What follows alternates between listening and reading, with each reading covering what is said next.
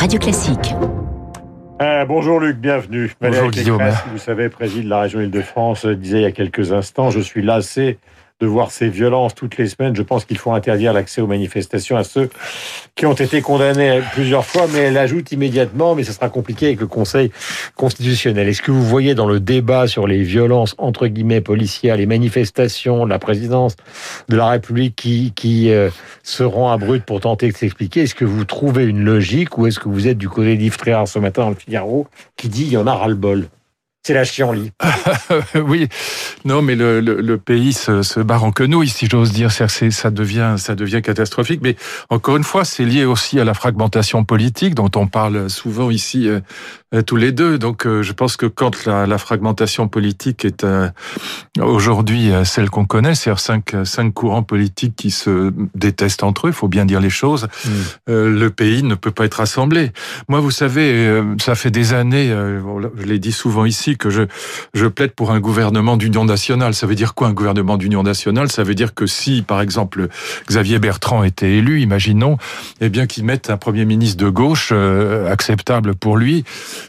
euh, ou réciproquement, si euh, un candidat de la gauche était élu, qu'il mette un premier, un premier ministre de, de droite acceptable ou Macron pour lui. avec Valérie Pécresse, par exemple. Non, parce que le centriste ne peut pas. Je, ne, je me bah, tue si, à dire ça. Mais, mais si non. dans un deuxième mais non, mandat... mais non, là vous avez deux centristes. C'est mais... exactement le contraire.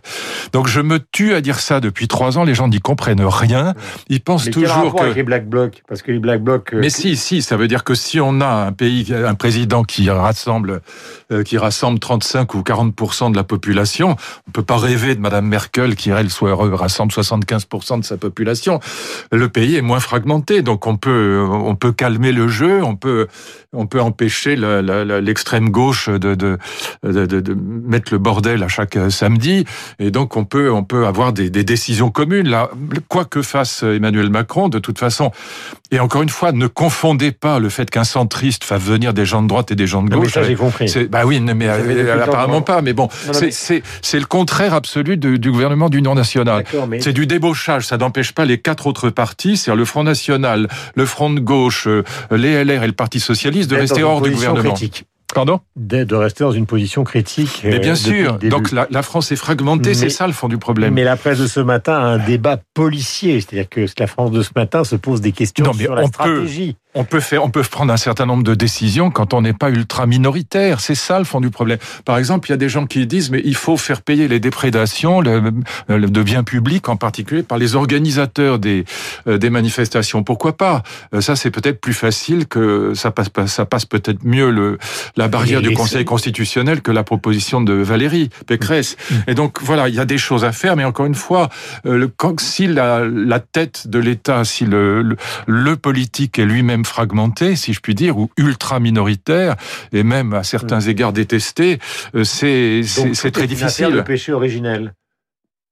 Oui et non. Enfin, en tout cas, la situation est celle-là. Je veux pas parler de faute ou de péché, c'est pas mon vocabulaire, mais c'est pas une question morale, c'est vraiment une question politique. La, la France est fragmentée dans la société civile parce qu'elle est fragmentée au niveau de l'État et réciproquement. Donc, euh, je pense que, encore une fois, le, le gouvernement d'union nationale est très possible si quelqu'un de droite prend un type de gauche à Matignon et réciproquement. Hmm. Mais un centriste ne peut pas faire l'union nationale par définition. Euh, Jacques Julliard, dans le Figaro de ce matin que vous connaissez, donc intellectuel, Ah, parle oui. euh, du grand Et Oui. alors je donne les arguments. Oui. Il considère que euh, ce qui a été pendant très longtemps une des caractéristiques françaises, c'est-à-dire la recherche de la gloire malgré les grands empires, la Chine, l'Inde, les États-Unis, est quelque chose qui a disparu. Il considère alors, allez me dire s'il a raison ou s'il a tort, hein, que dans la jeunesse, aujourd'hui, cette gloire française n'intéresse plus personne, c'est-à-dire Louis XIV, Napoléon, De Gaulle, ça ne parle plus à la jeunesse d'aujourd'hui. Il considère, et il fait même une sorte d'autocritique, il dit « j'aurais dû être plus sensible aux arguments de Montebourg et de Chevènement quant à la disparition de l'industrie », et il cite évidemment pêle-mêle ArcelorMittal et beaucoup d'autres entreprises. Alors, est-ce qu'il a rejoint, l'âge venant, euh, le clan euh, des déclinistes, ou est-ce qu'il y a une certaine forme de lucidité dans, ce constat d'une certaine forme de défaite intellectuelle, industrielle et générationnelle D'abord, Jacques Julliard est un de mes grands amis. J'ai une immense affection pour lui, puis un très grand respect, et j'écoute toujours ce qu'il dit. Maintenant, euh, je pense que dans notre génération et dans la sienne, on, on pense toujours euh, à gauche, malgré tout, en termes de révolution ou de réforme radicale, et à droite en termes de nation. Et je pense que ces deux gris-gris de la politique traditionnelle sont complètement morts. Voilà, c'est plus le sujet aujourd'hui. Et donc, je pense qu'il y a une nostalgie de la grandeur de la nation, euh, bah, chevènement en effet, bon, nostalgie de la grandeur de l'idée révolutionnaire, même si on, on, était passé au réformisme, il y avait quand même dans le socialisme démocratique des points communs avec euh, mhm. avec l'extrême gauche, avec le communisme malgré tout, comme le disait Blum. Il disait, Blum disait, souvenez-vous, dans le fameux discours de 1920 sur la, la vieille maison, Blum disait, nous avons une identité de but commun avec le communisme, même si les moyens qu'on utilise ne sont pas les mêmes. Nous sommes réformistes, ils sont révolutionnaire. C'est de la nostalgie et je pense que ce qui aujourd'hui fait sens pour euh, les, les, nations démocratiques, euh, ce qui fait sens, c'est pas l'idée de nation, c'est pas la révolution, c'est euh, la question de savoir quel monde on va laisser à nos enfants, c'est-à-dire quel monde on va laisser à l'humanité qui vient. Alors évidemment, quelqu'un qui est nationaliste dira ah, c'est un repli sur la famille, sur la sphère privée, c'est affreux, c'est minable, voilà, c'est ce que dirait aussi un Régis Debré que par ailleurs lui aussi je l'aime beaucoup, mais je crois que c'est faux. Je pense que l'avenir de l'humanité n'est pas un n'est pas un sujet mineur et que l'avenir de l'humanité ça passe par euh, votre fille, par mes filles, par nos enfants, par les gens que nous aimons, ça passe par la famille. Et donc mais la famille c'est pas la mienne, c'est aussi la vôtre, c'est celle de tous les Français. Et donc je pense que les, les gens de cette génération n'ont pas compris qu'on avait affaire à une, une, nouvelle perspective politique qui est encore une fois quel monde allons-nous laisser à nos enfants? Mmh. Est-ce qu'on va leur laisser une dette publique? Est-ce qu'on va leur laisser un bah, monde en guerre? Pas forcément, ça dépend du président qu'on a. Est-ce qu'on va laisser une, une dette publique? Est-ce qu'on va laisser une ardoise? Est-ce qu'on va laisser un monde en guerre avec euh, l'islam ou en tout cas avec l'islamisme? Est-ce qu'on va laisser de quoi euh, payer la protection sociale dans le contexte d'une mondialisation qui est très agressive, etc. Toutes ces questions-là sont des questions majeures, mais elles ne se pensent plus à partir de la révolution de la nation. Or, la révolution et la nation, souvenez-vous, en 68, on y était tous les deux.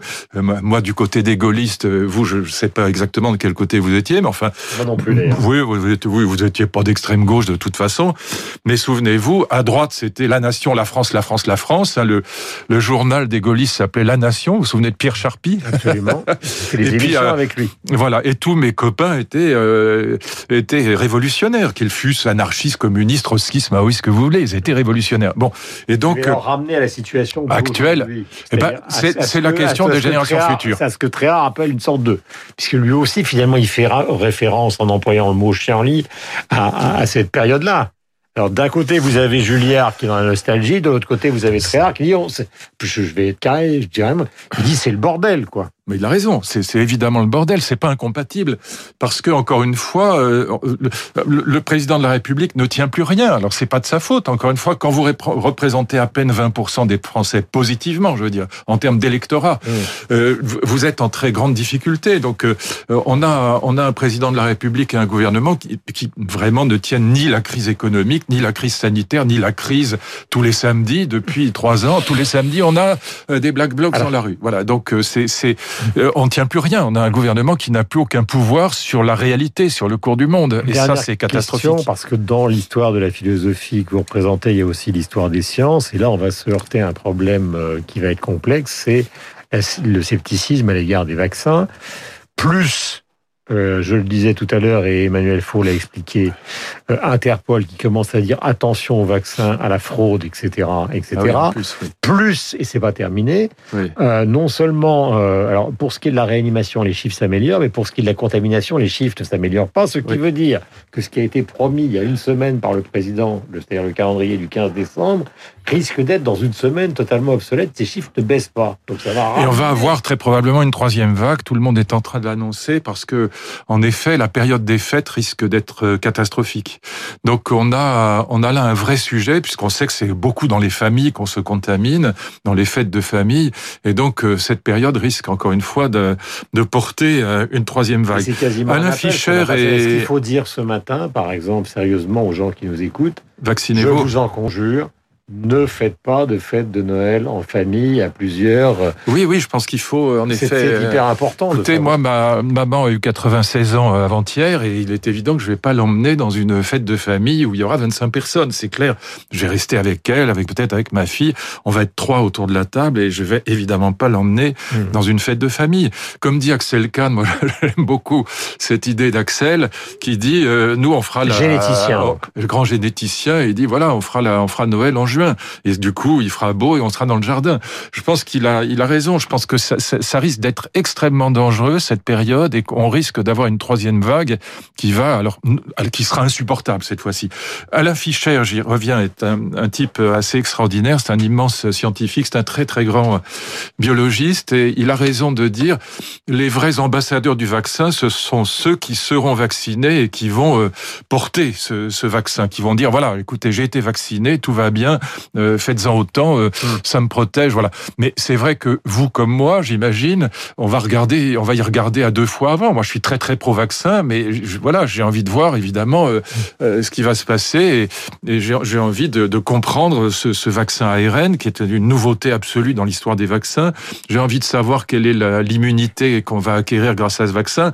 J'ai envie de savoir si l'innocuité est totale, etc. Donc c'est parfaitement normal que les gens, même les pro-vaccins comme nous sommes, euh, soit vigilant sur le sujet. Donc euh, euh, voilà, c'est une situation compliquée. De toute façon, ça ne donnera pas de résultats avant septembre prochain.